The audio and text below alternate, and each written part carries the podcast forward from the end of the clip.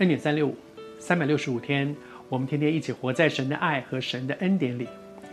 昨天和你分享，当彼得三次不认主之后，耶稣，我想那个场合里面，他耶稣也不能说什么，因为他在被审讯，但是他用他的眼光把彼得挽回回来。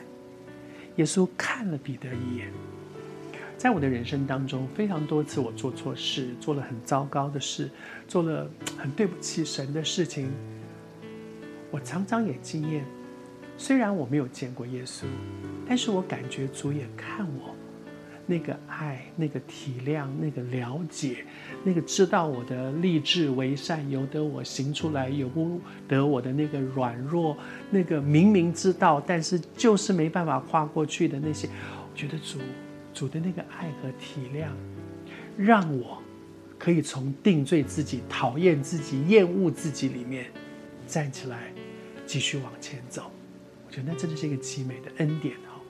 其实圣经里面没有告诉我们说耶稣怎么看彼得的，不知道他那一看里面的表情是什么，那个眼光是什么，没有。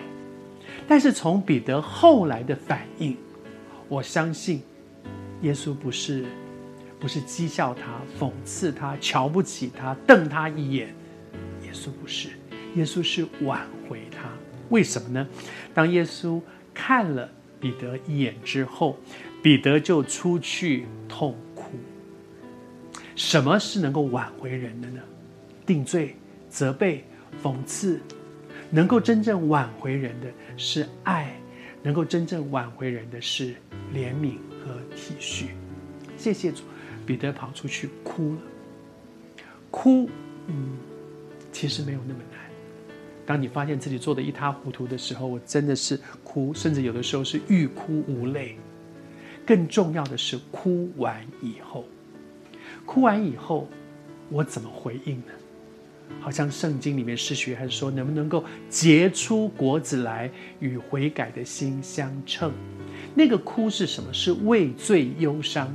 八福里面讲到说，哀痛的人是有福的。那个哀痛不是说我遇到了什么什么事情让我在那里一直哭一直哭的人是很有福的。那个哀痛是畏罪忧伤。我很生气，我我很难过，我为什么又在这样的事上跌倒了？我又为什么又做了这个明明知道不对的事情？那个畏罪生自己的气，忧伤自己，说我太糟糕了，我这个人怎么会这样？圣经里面有一个人叫做扫罗，旧约的扫罗。他明明知道他不应该追杀大卫，是他自己的问题，但是他就去追杀大卫，追杀一次、两次、三次，没完没了。每一次大卫都有机会可以反击，但是大卫没有。第二天早上起来，他发现昨天晚上要不是大卫放他一马，现在头都没有了。他在那里就哭了，吓得哭了哭了，然后就说：“我儿啊，你比我有意。”他有没有哭？他有哭。哭完之后呢，就悔改了，再也不追杀大卫了。不。起来，洗把脸，继续追杀大卫。求主帮助我们，让我们不只是畏罪忧伤，而且可以结出果子来，与悔改的心相称。